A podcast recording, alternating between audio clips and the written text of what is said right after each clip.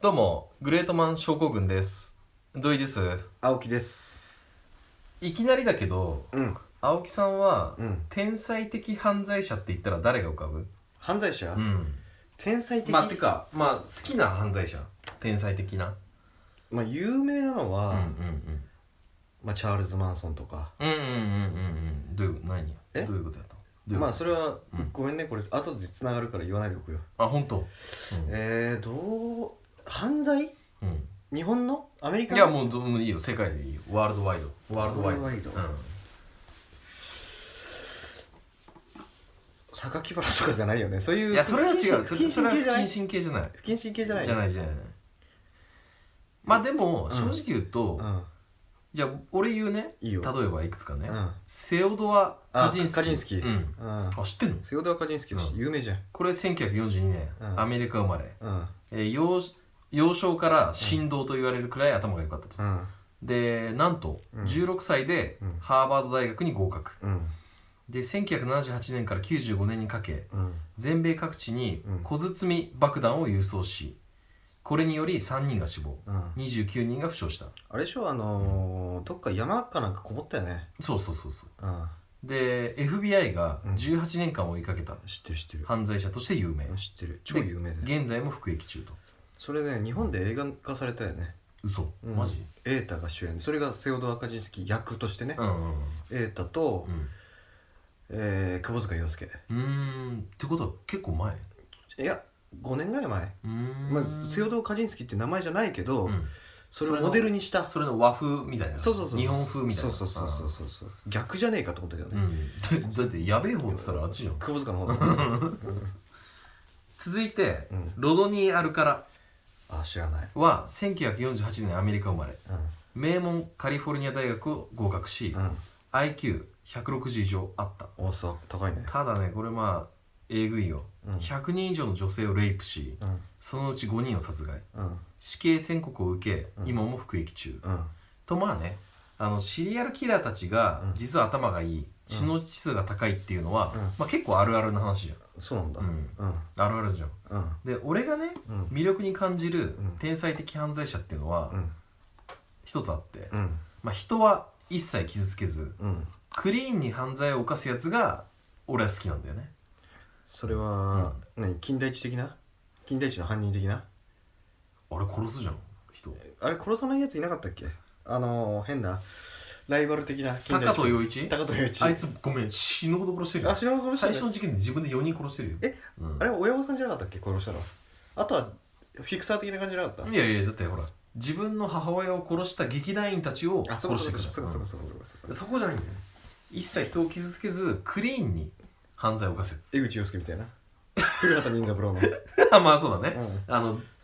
人を傷つけたら殺したりしないからねしてないしてない怒るよね、うんそんなことしたらねんそうそうそうそうそうってことで今回のグレートマンは、うんまあクリーンな天才的犯罪者うんこれ知ってるかな青木さん知ってるガナーってフランク・三浦アバグレイル知らないを紹介しますと、フランク・アバグレイユ、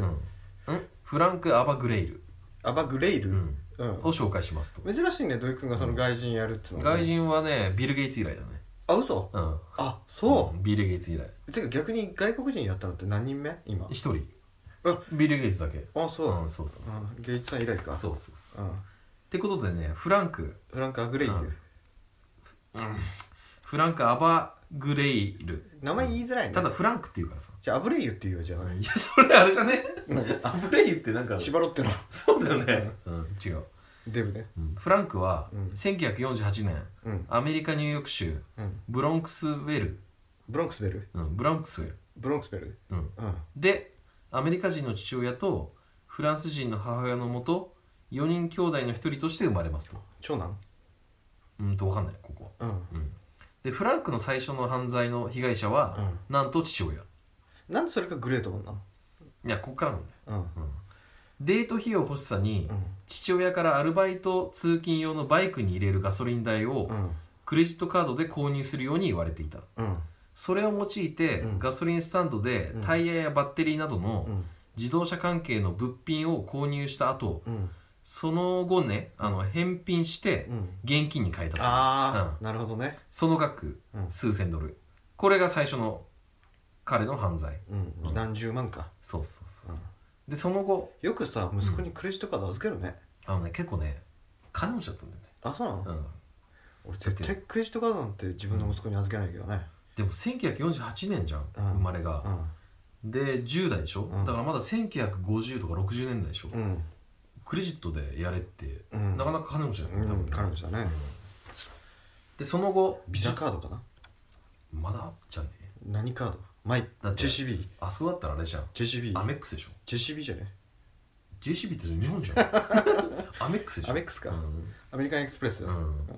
その後16歳の時に7個カードかなうんもううるさいね時 に両親の離婚をきっかけにポンタカード家を飛び出しうん一人で生きていくことを決意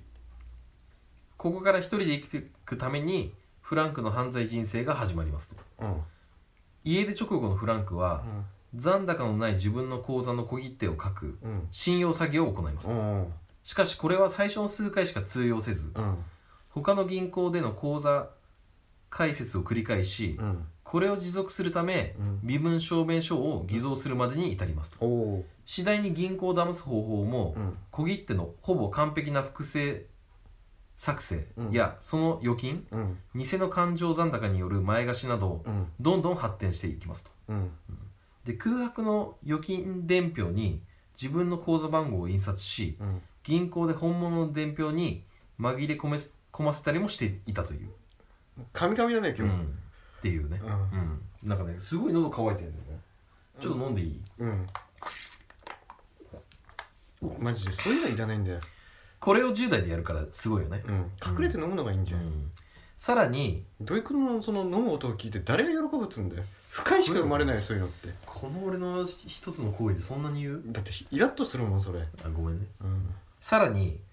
作業するにはうん肩書きが必要と考えたフランクはうん8週間の猛勉強をしうんなんと若干19歳で司法試験に合格してしまいます、 2ヶ月いいじゃんうんでもすごくない ?8 週間だぜなんで8週間って妊娠みてえじゃん二ヶ月第いいじゃん八週そうそこさ別に8週間でもいいじ二ヶ月いいゃんじゃんまあいいけどさ、うん二2ヶ月いいじゃんと思ったけど、うんででももすごいね 2, 2ヶ月勉強して司法試験受かるんだでしょすごくないすごいもう頭良くない頭いいうんうんそうでその後無料でうん世界中を飛び回りたいと思ったフランクはうんパイロットになりたいと思い立ちますおううんまずパンナム航空の従業員と偽り、ああパンダもねう、うんん制服をなくしたと電話してう、ん偽の身分証明書をうん提示しうん制服を手に入れますとよく手に入れられたねそれで、うんそうだったよねまあ昔だからうんまあ今そうだけど今さほどはセキュリティあーなるほどねうんそうそう次にパンダム空港ってもうないよねパナマない、うんもうないもうないよく詳しいね昔空港俺好きだった時期があったからさあそう空港グッズを集めてる時期があったんだなんか行った海外今はねいやだから空港グッズを集めてる時期があったっつっえてでも結構行ってたんじゃないの好き言ってた言ってた、うんよく言ってたよどこに行ったのでも今言うのこれ をでも主に南国系が多いよねハワイグアムサイパンあーでもこの前アメリカ行ってなかったっけ昔タイねあタイか、うんあタイかうんなるほどねうん次に連邦航空局うんのパイロットの身分証明書も偽造うん以降フランクは約250以上飛行機に搭乗しすげえ計26カ国を旅したというえ距離にするとうん160万キロ、そんな別に距離しなくたっていいよ、うん、わかんないし偽パイロット時代のエピソードとしては、うん搭乗中にうん実際に操縦を依頼されたことがあり、えー、そこはさすがに断ったという、うん本人曰くうん自分を含めうん140名の命を預かっていることをとてもよく理解していたのでうん自分では操縦できなかったうんと 語っているてか自分も死んじゃうしねとそうなんだよねだから自分を含めてね、うんうんその後授業を教えたいのとふと思ったフランクはうん大学教授になろうと思い立ちますうん今度はね、うんえーコロンビア大卒と偽わ偽りうん偽名を用いてうん教員助手としてうん1年間社会学を大学生に教えていたうんしかし次第に周りに疑われ出してからは、うん一身上の都合という理由で代行されます、疑われ出したのなんでだろうねやっぱりあれじゃねだって嘘ついて先生やってるから、うんバレたんじゃない教員免許がなかったとかってこのことの人なんか教えてる割に、うんなんか全然知らねえし知識が浅いとうん、かっんてことじゃないの、うんてかこの人普通にしてりゃさうん頭いい、頭いいよねてかね19でもう司法試験受けてるから、うん受かってるから、んまあ弁護士にでも検事でも何でもなれたね、だから、うんそういうわけだから、うん偽りたいんだよね基本うんまあ多分ね快楽なんかね、いつそうそうだねう偽るための勉強だよねん、そうだね、うんそうだってだから普通の人の思考とは違う作業する肩書きが欲しかったからそ司法試験に合格したっていううだけだからそうその思考が普通の人とは違うと思違うよね、うんうんそうう、だからこれがこれれがもうちょっとねいい方向に行けばいいっていうねうでその後人を救いたいなと思ったフランクは、んうん医者になろうと思い立ちます、うんうんまたしても偽名を使って、うんジョージア州の病院の小児科の研修医を偽ってうん就職する、うんしかし1年後にうん逮捕される危険性が出たために離職、うんその後移り住んだ町でのアパートで知り合った本物の医師によるうん紹介でうん研修医の指導者として就職をする、うんこれはリアルにねうんただ酸素欠乏の瀕死の幼児が搬送されてきた際うんブルーベビーの通称で知られるうんメトヘモグロビン結晶うんを知らなかったためうんバレそうになるとうん生死の境界と直面する機会もある病院でうん自分の無力さでうん患者を殺すわけにはいかないとしてうん結局病院を去りますとうんでその後も弁護士などうんいろいろな仕事を転々とうん渡り歩いていたが、うん1969年うん偽パイロット時代に付き合っていた元カノがうん指名手配写真とうんフランクがそっくりだと警察に通報、なんで指名手配されたのいやもうなだからもうすでにこううん偽ってる時にうんもうバレてんだよね、うんあのあいつじゃねえかみたいな感じでうんいろいろ情報は言っちゃってんだよねいや別に悪いことしてないじゃん偽っ肩書きを偽ってるっていう罪ってこともうだって悪いことしてるじゃんだっ何て詐欺行為で飛行機乗ってんだよあまあそういうことかあと大学を偽っ大学教授を偽って大学を教えてんだようん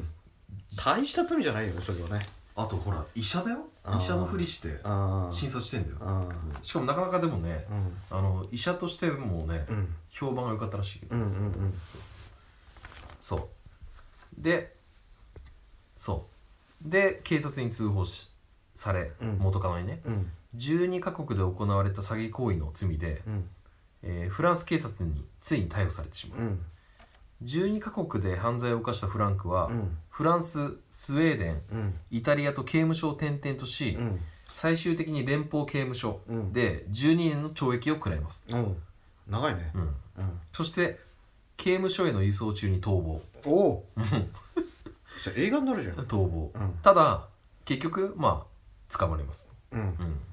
で刑務所では12年の刑期に服すことになったが、うん今までの詐欺テクニックとえ今までの詐欺テクニックあのさ初回だから さ優しめにいや何言ってるか分かんないえーし詐欺テクニックね詐欺テクニックねうんうんテクニックねそれさなんか堺雅人で主演できそうだよねなんか不費用的なやつでなんかそんななかった偽ったうんなんか堺雅人が主演のうんいろんな肩書きを偽った犯罪者みたいな知らないあそんのうん苦費用大佐のなんとかみたいな知らない知らない見てないんだそれも確かパイロットに偽ってた気がするよあ本当。堺雅人がねうん、ドラマ映画へえ、うん堺雅人でしょ堺雅人あなんかあのヒゲのやつそうそうそうそうあのジャケッットを覚えてるわト堺雅人が言って多う分ん松雪泰子とあと誰だっけかなあの黄色の黄色のなんうんか俺赤か俺うんうんうんでなんかひげ生そうそうやしてそるうそうそうそうああそれっぽいなと思ったけどうそれじゃないけどそれじゃないうんうんまあ今までの詐欺テクニックと、うん司法試験に8週間で合格したその頭脳を買われ、うんえっ、と詐欺罪に関してうん FBI に無給で協力する代わりに、うん刑期を12年 ,12 年からうん5年に縮めてもらうこととなります、めっちゃ縮まってんじゃん、うんただ FBI に協力するからねあまあだからそれくらい頭がいいってことでしょ、うんで晴れて出所した後だはって5年でしょ、そううん、そ12年から5年速攻じゃん、まあそうだねうん5年速攻か ね犯罪のな5かなかね年って速攻じゃねまあ犯罪の5年はね、うんうんで晴れて出所した後は、うんコックスーパーの店員うん映画技師などうんさまざまな職を転々としたが、うん犯罪歴を隠していたため、うんそれが発覚すると,、うんえっと解雇され続けていたやっぱダメなんだダメだねやっぱバレんだねうんなんでバレんだろうねネットじゃねつかさ今の時代だったらもっとダメじゃないもちろんさらにもちろんもちろん前科隠すってまあ無理だよね、うんもう名前がもう一そ回うだね犯罪で上がっちゃうとそうだねあいやでも探さなければ大丈夫いだやけでどねも探すじゃん、探すかないや大手だったらまたそうだけどさ別にね普通のバイトでもやっぱなんかきっかけでなるじゃんいや普通のバイトだったら絶対気づかないよいやわかるわかんないよわかんないよこの時代でもそれこそ入れ墨とかしてたらちょっとこいつに酔うなとは思うかもしれないけど、う普通のやつだったら犯罪んのでも一般企業ならバレるよねいや調査しなきゃバレないそうかねしちょてバレないよっとやってみてよ何をまずなちょっとまず犯罪を犯してねえしいやだから軽くさ犯罪を犯すってことコンビニ行って万引きすんの、ハイチュウ一回やってみてよやってどうすんのでもあれじゃ牢屋入んだもんね、入らない、うん、牢屋って、牢屋ってそうで、えーこれらの仕事に満足できなかったフランクは、うん銀行に自分を売り込みうん過去に行った小切手詐欺などとうん銀行を騙すさまざまな手口をうん銀行職員に紹介うんこれが今のフランクの職業であるうんセキュリティコンサルタントとしての第一歩となりますとあそうなんだうんうんだからつまりこれがねこのこれがフランクが本物のちゃんとした職業に就いた瞬間でありますフランク長いそうフランク長い懐かしいねフランク長うんいそ懐かしいってお前タイムリーじゃねえだ ろ知り合いみたいに言うんじゃねえようその後オクラホマ州を拠点に、オクラホマ州ねうん、うん企業向けのうん詐欺対策をアドバイスするうアバグネイルアソシエイツを創立、んなんかキャッチミーイフユーキャンみたいなねうんうんまた FBI と知らねえのかい35年以降ん35年以上うん提携しうん全米の連邦捜査局アカデミーやうん現場事務所でうんコンサルタントや講師もしていますと、うんうんちなみに現在まででうん1万4000以上の機関がうんフランクの詐欺予防プログラムを受けてますとああすごいじゃんだから結局すごくない、まあねうんその犯罪っていうか詐欺行為がうん今に生きてるってことでしょそうそうそう、うんそんなこんなでうん天才的犯罪者から見事グレートマへと昇格を遂げた確かにフランクなんだけど、うん実はうん捜査協力に多大な貢献をした人に対してうん与えられるうん大大統領恩赦っうんうんていうのがあるんだけど、うん御社ねうん、それを3回全て断ってますなんでやはりうん自分はうん元犯罪者という経歴を消すことはできないという意識がある、なんでそこだけもう急に真面目になるんだよ わかんない今まで詐欺行為してたのに今もう完全に真面目なんだよ今本う当んいや人はそんなに簡単に変わらねえよ変わったじゃんこんなにいや絶対どっかでまた来るよえだってもう何かを作業を起こしたいって今もう69歳だぜ70からブレイクすると思う確かにブレイクすんだうんまた人はかそんな簡単に変わらないよ、深いねあいやいやいやで続けもていいよ、うん、わかるそれうんで今は結婚もして、うん子供も3人設けて、うんあの幸せに暮らしてるみたいうんということで、うん映画「キャッチ・ミー・イフ・ユー・キャン」であれ俺言ったよディね、カプリオが演じた犯罪者後に偉人うんフランク・アバネグイル・ネイルの反省あはだいかからがさだったでしょさうっきか無視したのかだからさっき俺がキャッチミーフユーキャンじゃねえかよって言ったら無視したのかあこいつ無視しやがったと思って似てえだなーなんて思っててそううんだからあの「キャッチ・ミー・イフ・ユー・キャン」っていうのは、うんこのフランク・アバグネイルの,、まあ、あの反省を知ってるよ描いた映画なんだけどその人の名前は知らなかったしそう聞いた時にピンとこなかったけど、うんうん経歴をずっと聞いててあれ、うんキャッチミーフューキャンみてえだなって思ったんだそうよそうそうそうだから俺いつ気づくかなと思って楽しみにしたんだけいどつ何いつ気づくかなと思って楽しみ気にしづたんだくけどかなと思ったのねうんそうそううんちょっと待ってよ噛み噛みすぎてさ何なんか噛んでんのガム俺なんか噛んでんのかなう今、ん、噛んでるかなんあか今日調子悪いのすごい梅かなんか口に含んでんのか酸っぱい感じの、そうん、でもねちょっとね、うんあの1回目の収録って分かってるじゃんいろいろやりづらいのさううん最初だからうんそれをねついてきすぎ、いいんじゃないうん、まあいいやうんってことで俺が「うんんうん」っていうよりテンション低いよりはまあいいじゃんまあねまあね、うんうんってことで無理やり土井君のテンション上げさせてるうわんわけかだったら分かった、うんってことでありがとうございましたありがとうございました